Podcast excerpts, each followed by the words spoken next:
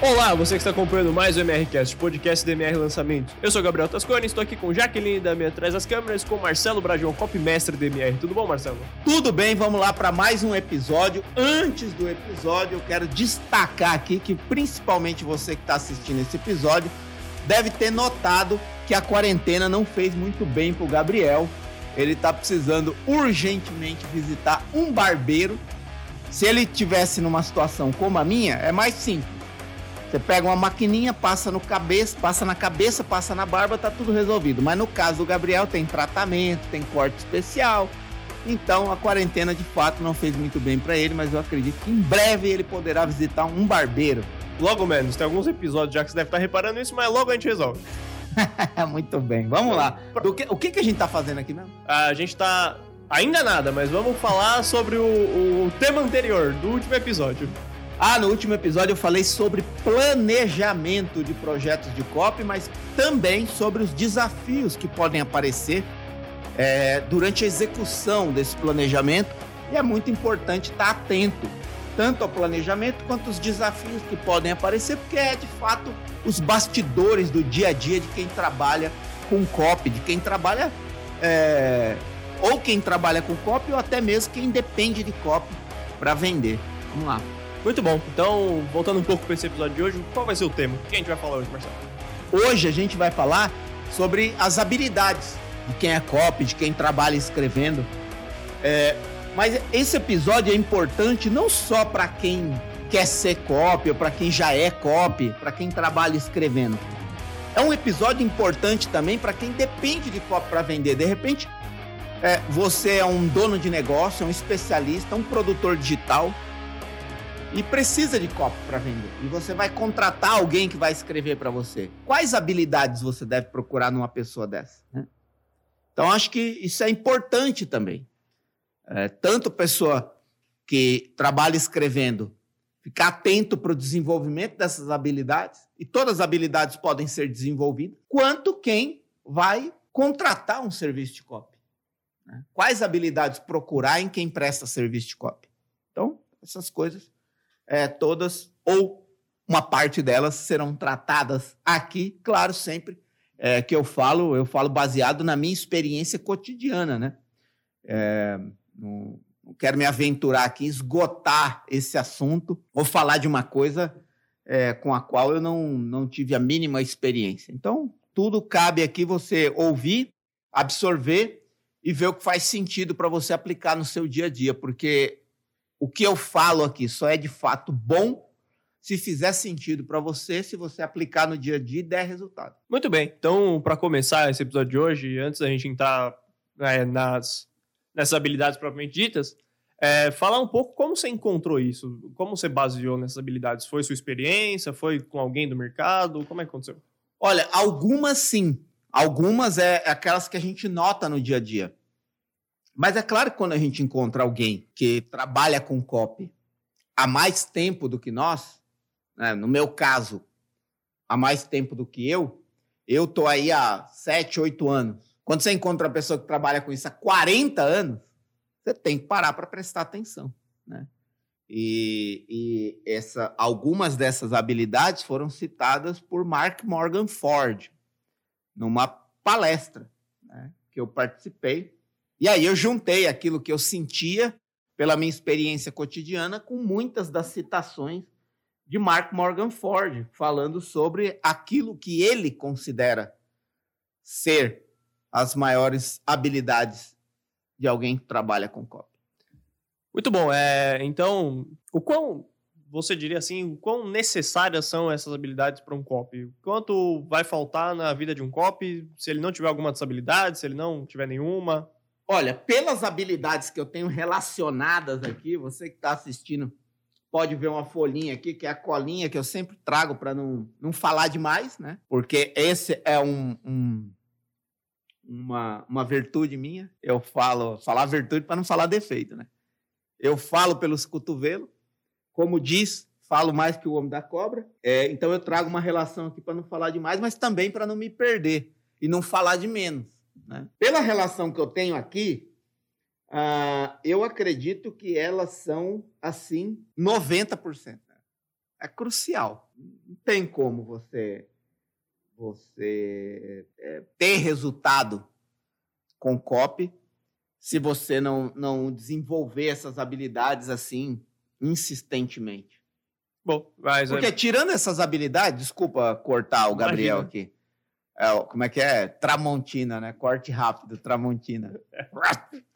É, o que que acontece é o seguinte: tirando essas habilidades, o que que sobra? A sua capacidade de copiar o que os outros estão fazendo.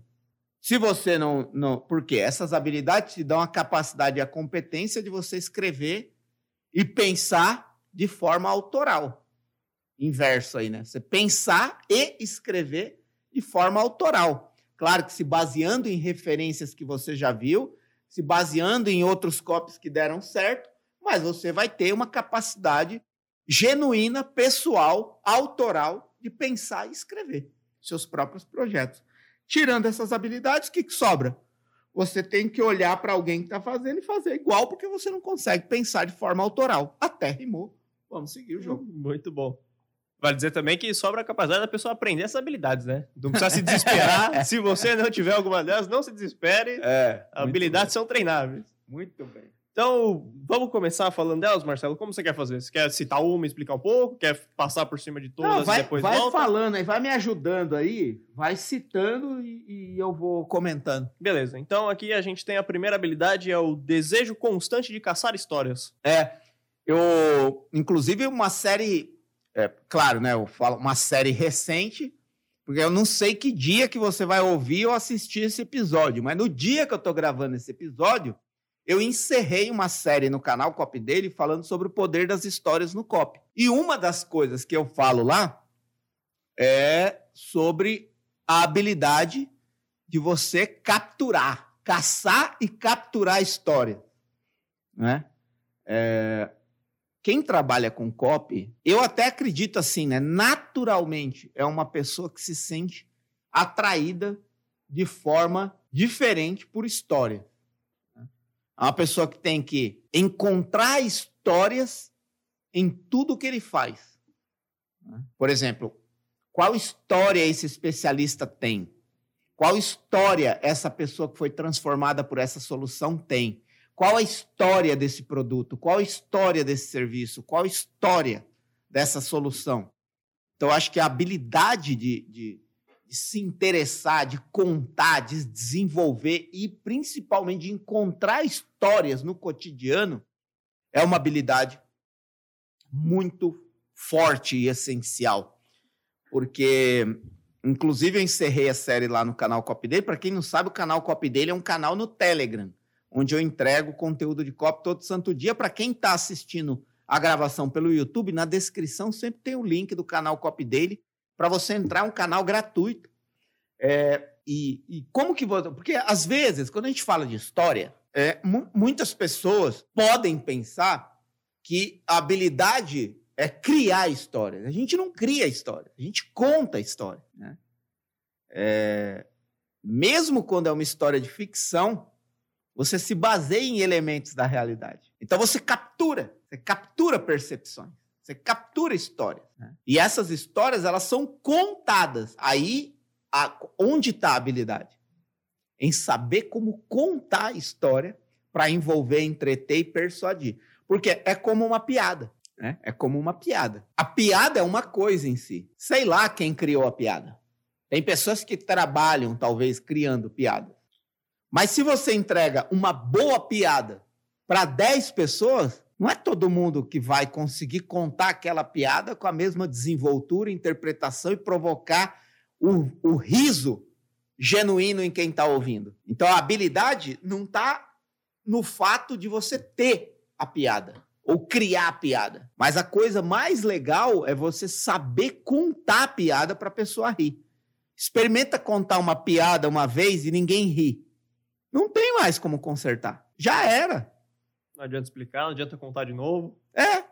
Piada, piada é aquele negócio assim. É, é questão de vida ou morte, né? Você acerta na primeira ou já era. A mesma coisa, às vezes, também. é, olha para você ver. Aí, a habilidade de contar histórias ela é tão importante Porque, por exemplo, uma pessoa que sabe contar uma boa piada, ele consegue contar para você a mesma piada e te fazer rir de novo. A mesma coisa é a habilidade de quem conta histórias.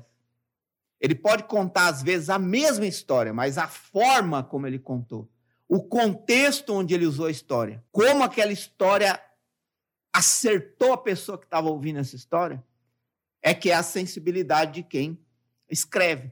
Né? Então, acho que é, essa habilidade de, de saber contar histórias, caçar histórias no cotidiano, capturar elas e saber contar na hora certa para a pessoa certa dentro do projeto. É, essa, para mim, na minha visão, é a coisa mais importante. Muito bom. É, então, primeira é contar história, a segunda que você listou antes aqui é a disposição de pesquisar.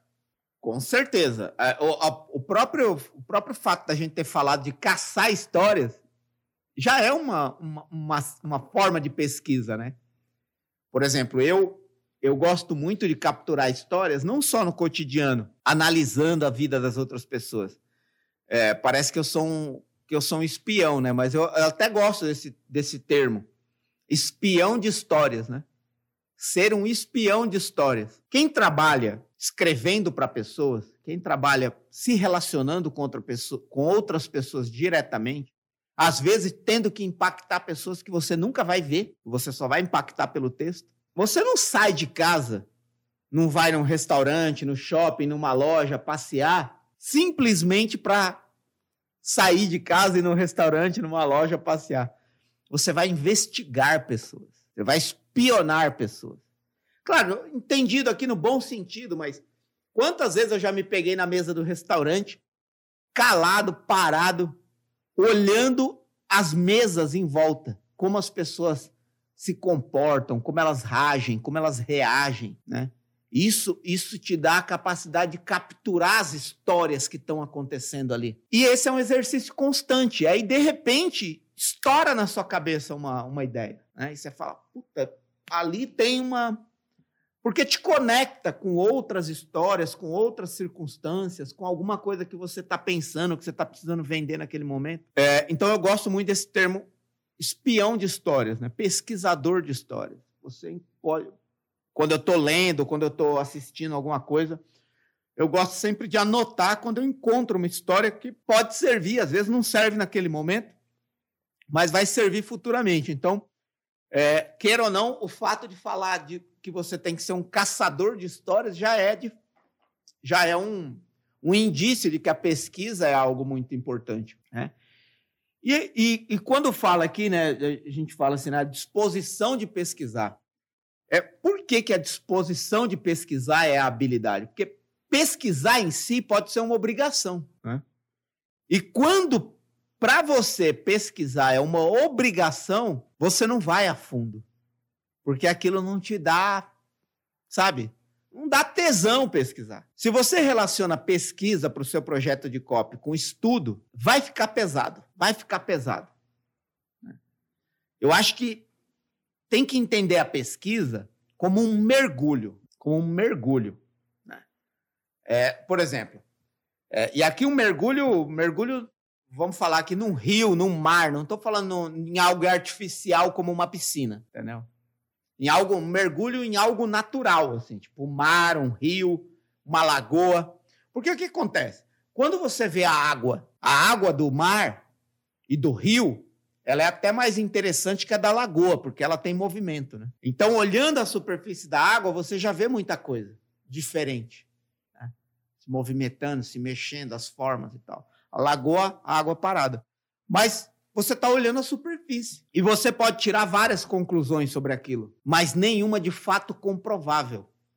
Por exemplo, o que tem debaixo dessa água? É só quando você mergulha que você descobre. Quando você mergulha, você descobre a profundidade, se tem peixe, se não tem, que tipo de peixe que é, que tipo que não é. Então, eu acho que quando eu falo aqui que a habilidade é a disposição de pesquisar, é até mesmo um hábito, né? é desenvolver o hábito, o desejo de não escrever enquanto não souber o que de fato envolve aquilo para o qual você está escrevendo. Então, pesquisa num sentido mais amplo, vai envolver tudo. Vai envolver o produto ou o serviço que você está vendendo, a solução, vai envolver o especialista, vai envolver as pessoas que já usaram aquilo, vai envolver o mercado, vai envolver a concorrência, vai envolver tudo. Então você precisa ter um desejo, senão isso vai ser um peso. E aí você vai fazer de qualquer jeito só para cumprir tabela. E qualquer coisa que você faz só para cumprir tabela, só para cumprir horário, tudo que você faz só porque tem que fazer, não sai tão bom quanto quando você faz algo por querer fazer. Ter que fazer é diferente de querer fazer. Eu vejo isso por mim, né? Eu não tenho coragem de escrever sobre algo, mesmo que eu já tenha escrito para aquele mercado muitas vezes, sem fazer pesquisa. Por quê? Algo pode ter mudado que eu não estou percebendo.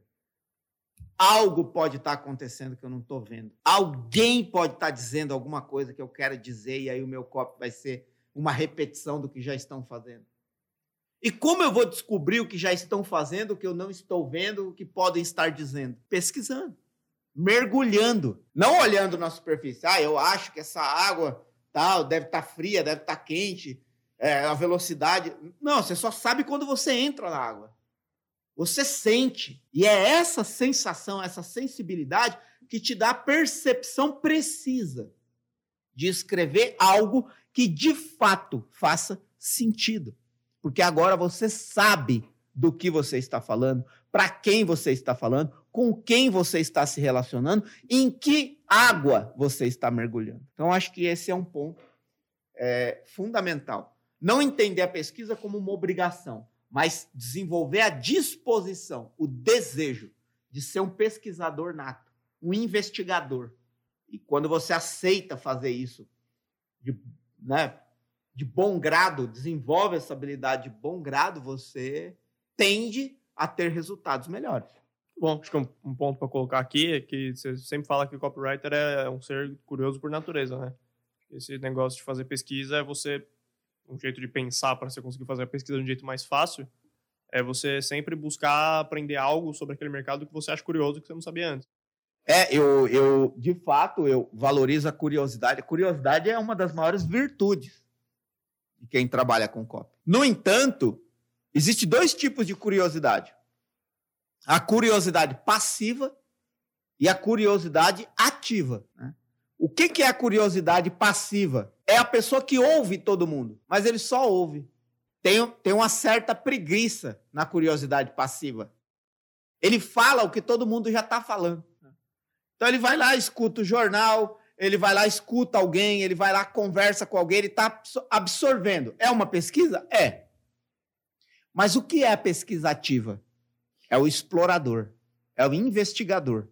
É o cara que não se conforma apenas com o que ele ouve, com o que já disseram. Ele vai a fundo, ele tira conclusões, ele conecta coisas diferentes para criar algo que nunca ninguém pensou sobre um ponto de vista que nunca ninguém teve.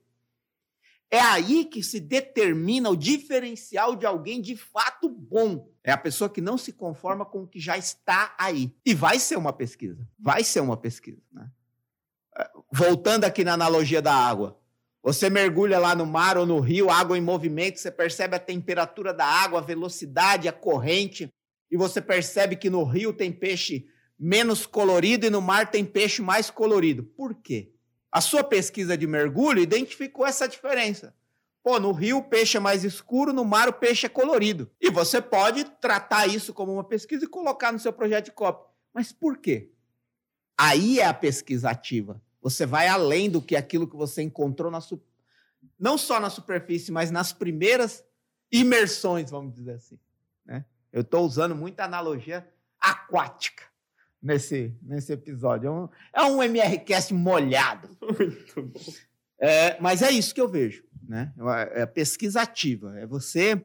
aquilo que você vai absorvendo, encontrando na pesquisa, vai te incomodando, te provocando, te jogando para frente, e você vai descobrindo mais coisas, tirando conclusões, até você chegar numa percepção de fato única, genuína, autoral, sua. E daí nascem as analogias, as melhores referências que você vai ter em projetos de copy.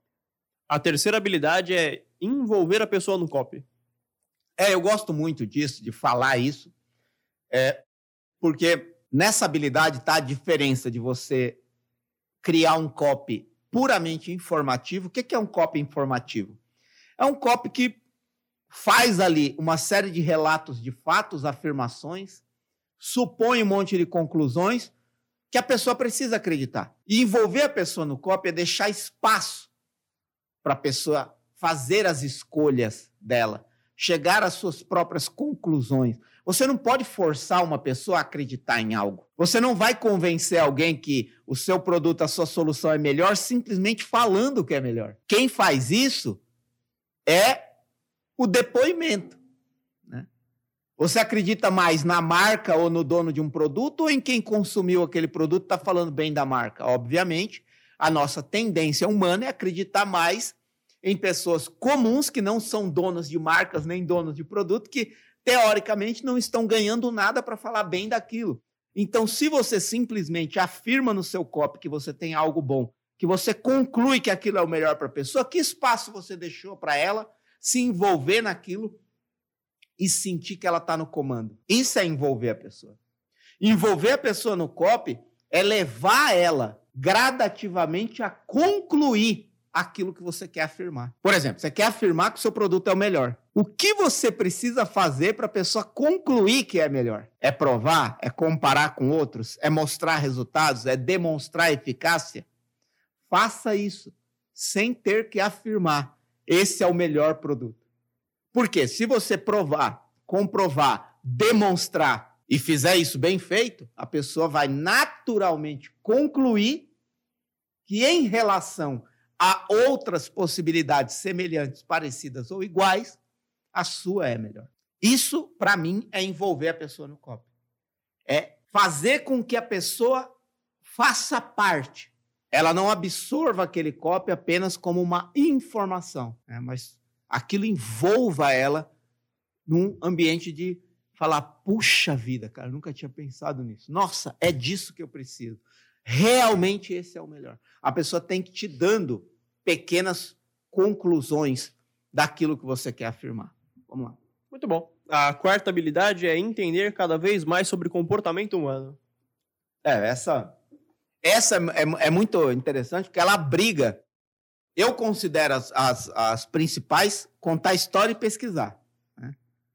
É, os maiores copies da história, tanto pessoas quanto projetos de copy, que deram mais resultado, você vai encontrar por trás desses projetos pessoas que eram exímios.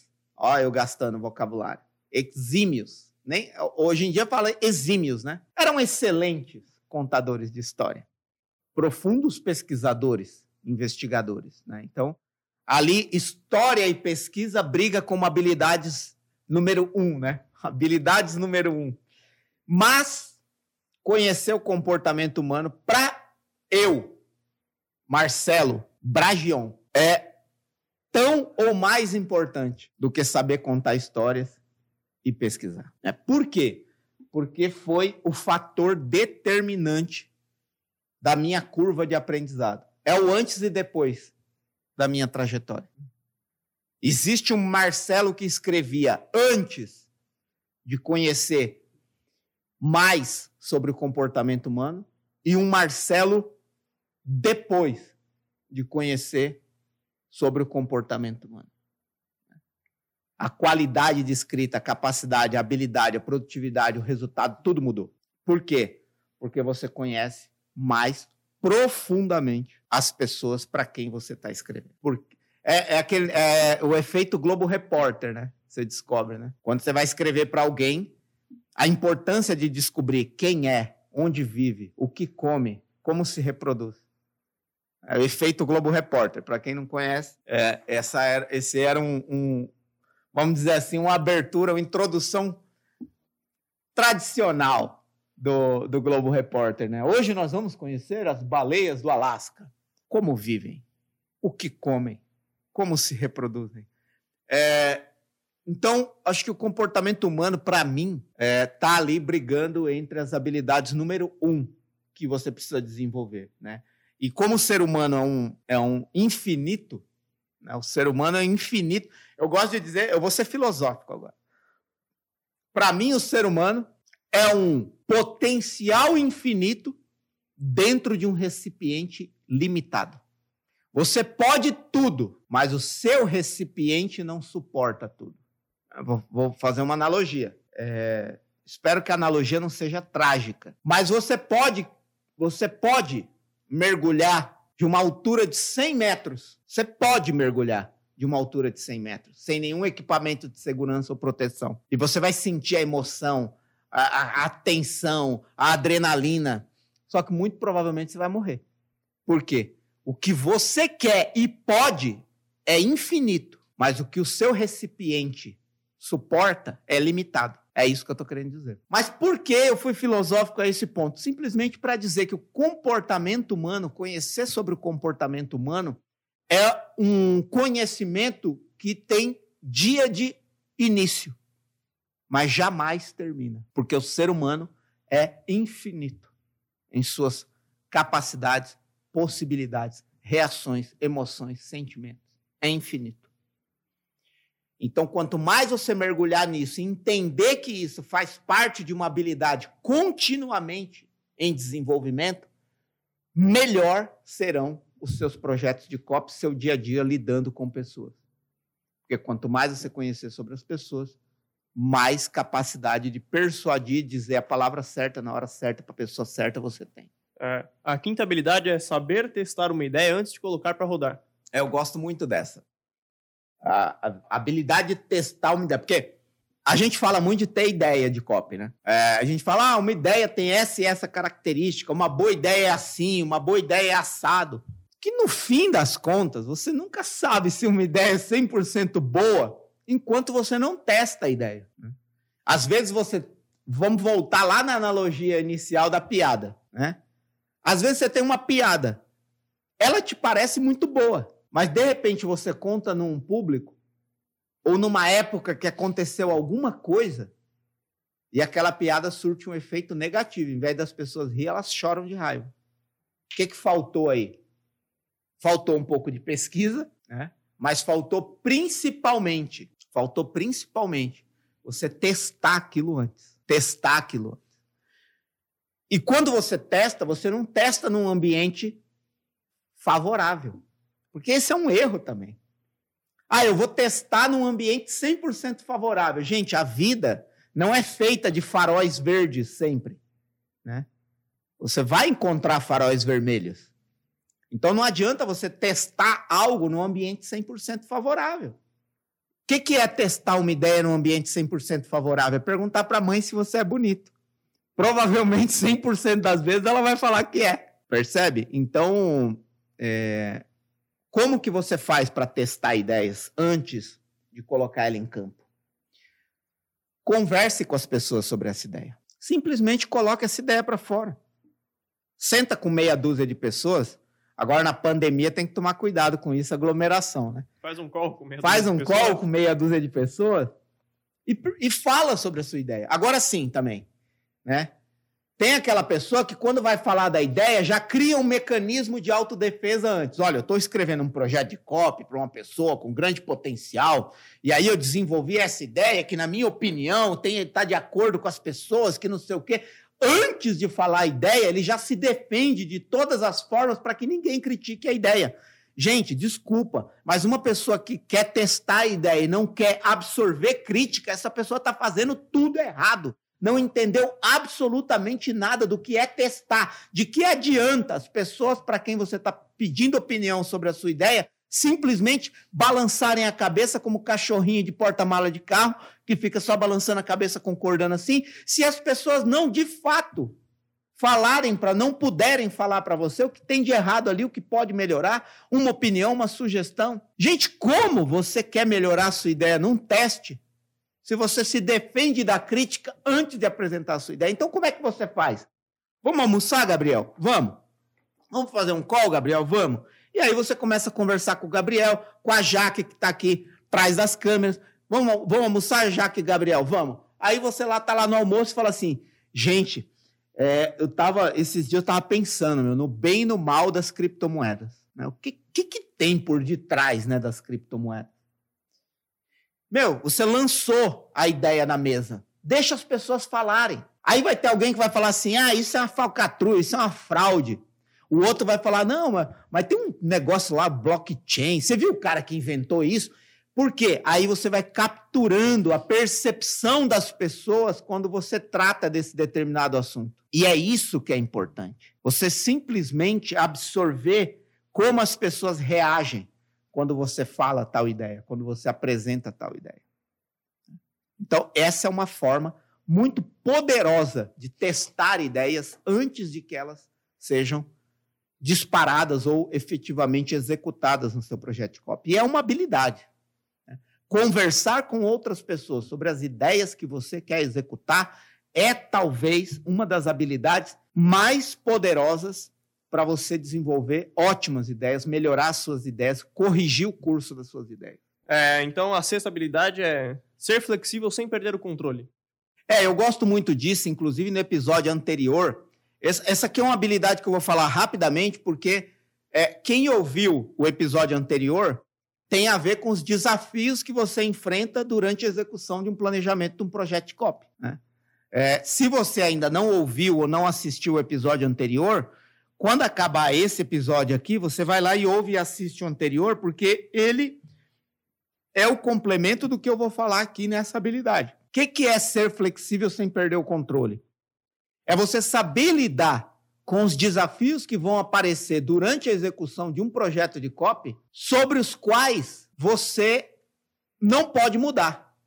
Por exemplo, de repente você tem um prazo muito, muito, muito curto, não tem como esticar esse prazo. Você tem que lidar com isso. Como saber lidar com isso sem perder o controle, sem perder a mão?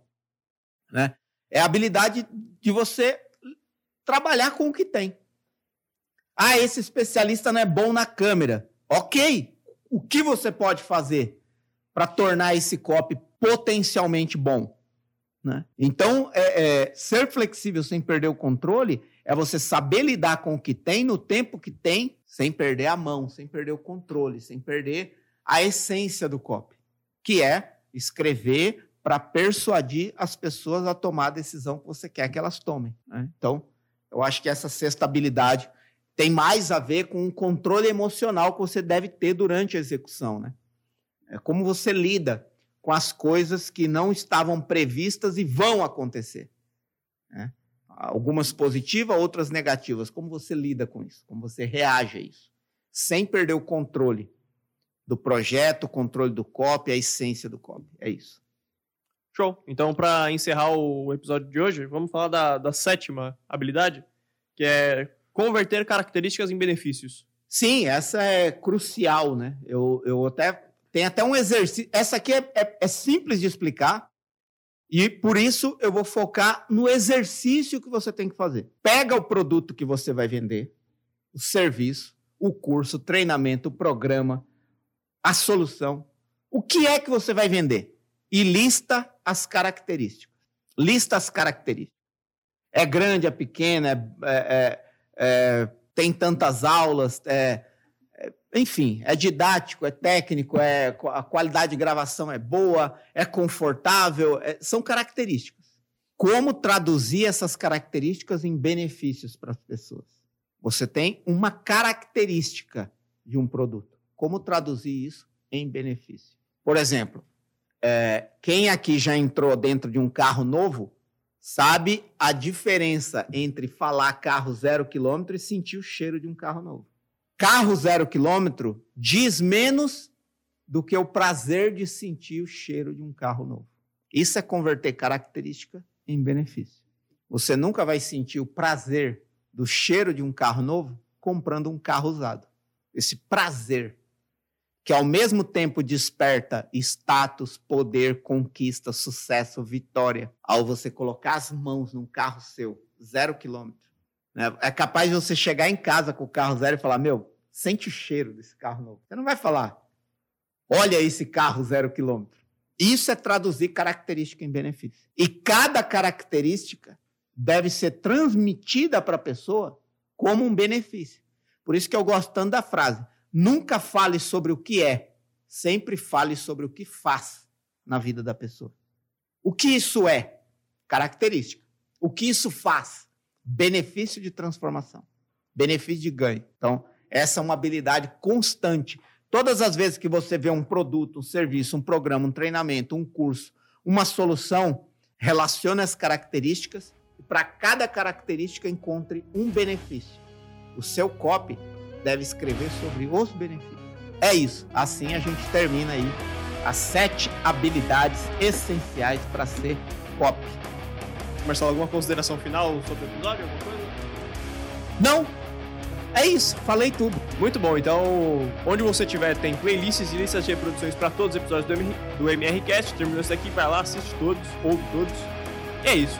Links importantes na descrição e ou no Instagram do Marcelo e no Spotify. Muito bem. É Muito obrigado por você acompanhar até aqui.